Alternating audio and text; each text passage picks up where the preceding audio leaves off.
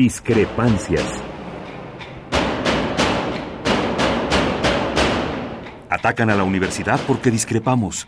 Viva la discrepancia, porque es el espíritu de la universidad.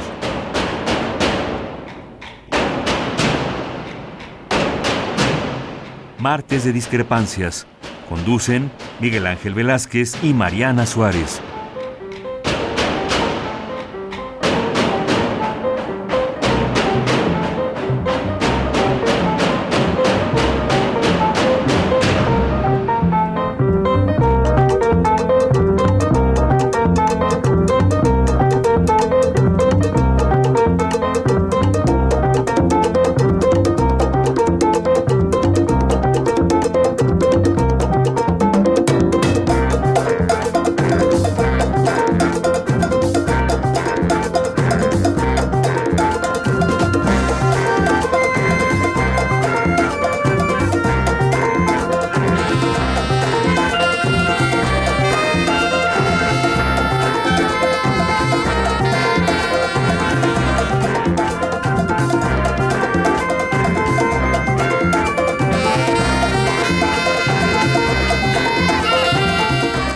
Tal? Muy buenas tardes, qué bueno que está con nosotros. Esto es Discrepancias y esto es Radio UNAM, como siempre, con la idea de darles información para su reflexión, para que usted pueda tener una idea clara de lo que pasa en este país y desde luego en otros, en otros países del mundo, pero sobre todo en nuestro México. En este México que se ha convertido en un cúmulo de injusticias que parece no tener salida. Este túnel donde, donde no se ve para nada la luz. Un túnel en donde nos han metido una serie de gobiernos neoliberales, en donde han crecido, han crecido desde luego los nombres en la revista Forbes y han crecido por millones los mexicanos empobrecidos. Hoy tenemos que recordar con profunda tristeza los 10 años de un acontecimiento que nos debería seguir llenando de luto y de indignación.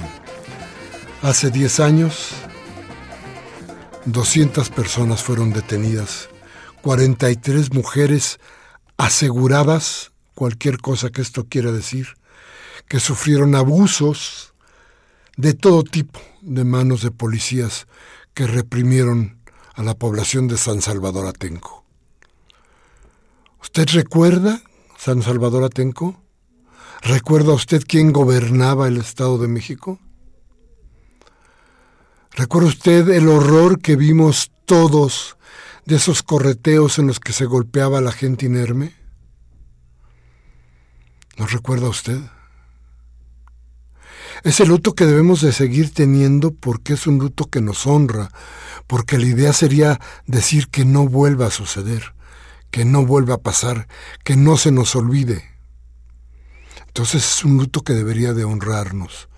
Deberíamos todos de guardar ese luto porque a todos nos tendría que avergonzar que exista un gobernante que pueda ordenar una cosa como la que pasó en, en San Salvador Atenco. Déjeme darle más datos, porque, porque acuérdese usted que la Procuraduría de Justicia del Estado de México nunca pudo esclarecer las muertes de Alexis Benumea Hernández y de Javier Cortés Santiago, que fueron impactados por proyectiles iguales casualmente, iguales a los que usa la policía estatal, y que, y que, y que obviamente eran los los proyectiles que usa esta policía y que se usaron el 3 y 4 de mayo del 2006. No hay ninguna orden de aprehensión por esas muertes. Esas muertes siguen impunes. ¿Quién mató a Alexis Benumea? ¿Quién mató a Javier Cortés? ¿Quién hizo lo que hizo con las 43 mujeres que fueron aseguradas por la policía? Vaya, en julio del 2012 la Procuraduría del Estado de, Estado de México acusó a Eduardo Vite Mendoza y Ricardo Consuelo Cruz de tortura en agravio de dos de los detenidos en los operativos de Atenco. A ninguno se le ha impuesto sentencia gracias a la promoción de amparos. En octubre del 14, la misma Procuraduría hizo nuevas imputaciones contra ocho policías estatales quienes tampoco recibieron condena. Es decir, ¿qué sucedió? Bueno, pues se, se, hizo la pinta de que se iba a hacer justicia, pero en realidad, en realidad no pasó nada. No ha pasado más nada más que nuestro luto. El luto que, insisto, nos hace sentirnos cada vez más ofendidos con un gobierno que no sabe respetar los derechos humanos, pero que, que además del agravio, además de todo esto, sigue pasando. Déjeme platicarle. Hoy, los comuneros de Llano Grande, en el Estado de México desde luego, velaron en la iglesia del, del pueblo el cuerpo de David Salinas, de 17 años de edad, que fue muerto de un balazo en la frente el lunes pasado, cuando policías municipales abrieron fuego contra civiles que exigían respeto a 543 hectáreas de su propiedad. Los comuneros, que estaban en el atrio, explicaron que la tarde de lunes unos 40 policías armados con rifles y pistolas ingresaron a sus tierras y comenzaron a retirar los letreros de madera con la frase propiedad de bienes comunales, que identificaba, perdón, los límites de sus predios. Llegaron cortando cartucho, decían los comuneros, y nos intimidaron. Luego se fueron. Más tarde, un grupo de 60 comuneros, entre ellos David, el muchacho de los 17 años, David Salinas, caminaba por la avenida Emiliano Zapata cuando desde una patrulla un oficial pidió a sus compañeros disparar contra el joven. Declaran los comuneros. Dispárenle, dispárenle. Él viene con ellos. Habría dicho, según coincidieron al menos dos de los entrevistados en el velorio. Este es el Estado de México. Esto pasó en el gobierno de Erubiel Ávila. Seguramente esto es parte de su campaña política para llegar a la presidencia de la República. A fin de cuentas, así se empieza. Gracias por estar con nosotros. Vamos a un corte y regresamos con ustedes.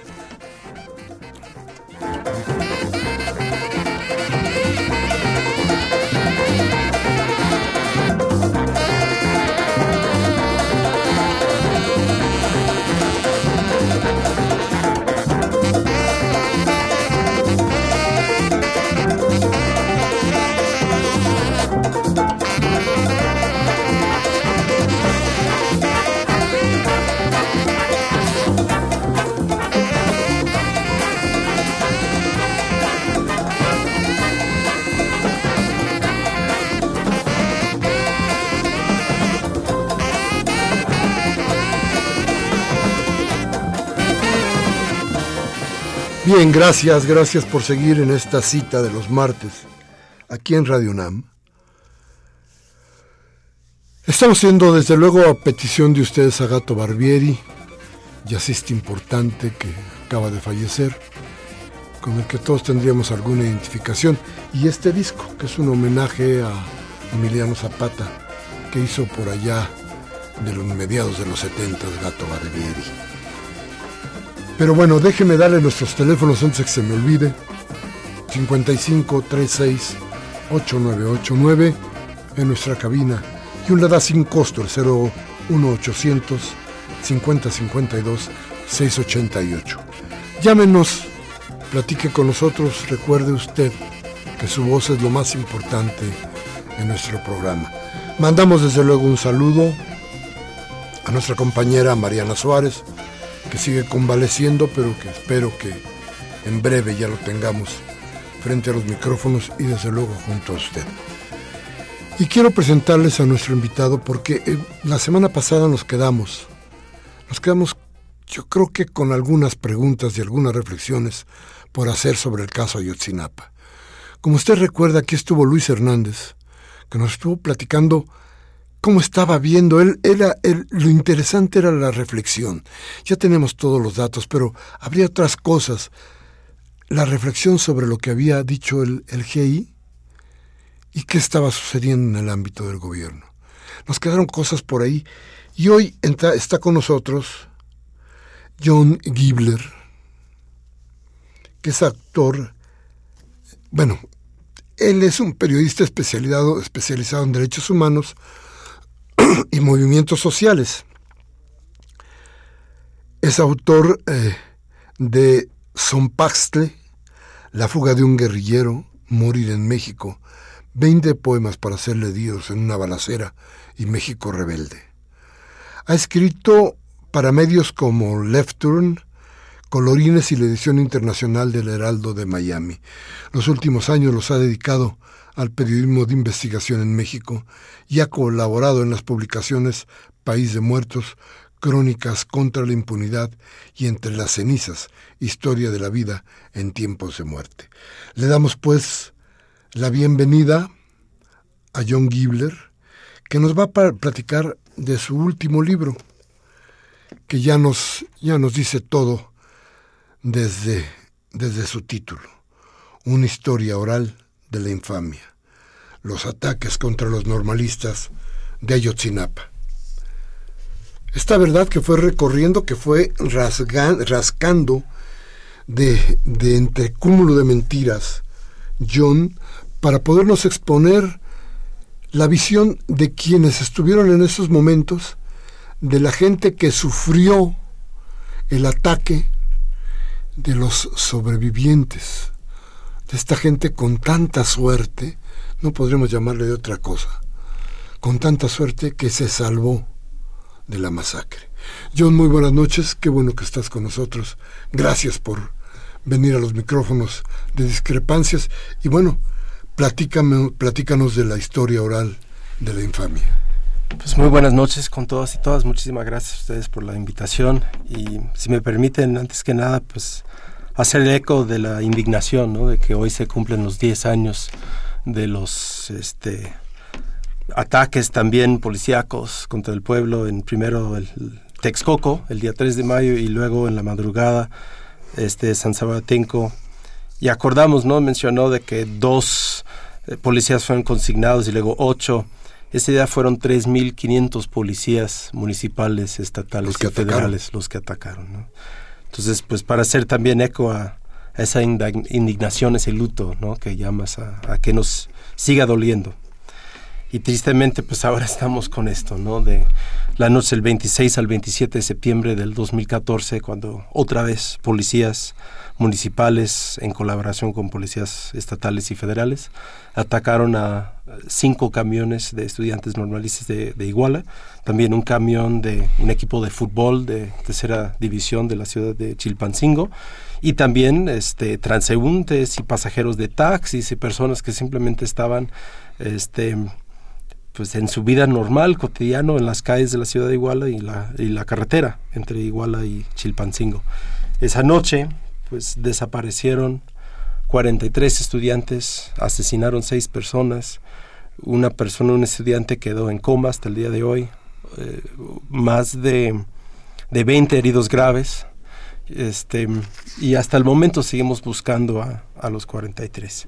Pero el trabajo, la historia oral de, una historia oral de la infamia, es un trabajo que sobre todo busca ejercer la escucha, la escucha política, como ustedes hacen aquí también a través de la radio, Em, de conocer a través de la voz directa de los sobrevivientes este, qué vivieron esa noche. Y a base de, esas voces, en plural, poder hacer, como también acabas de mencionar con la entrevista con Luis Hernández Navarro, pues hacer unas reflexiones, ¿no? pero a base de, de, de información, de una escucha a las personas que, que, más vivieron estos hechos.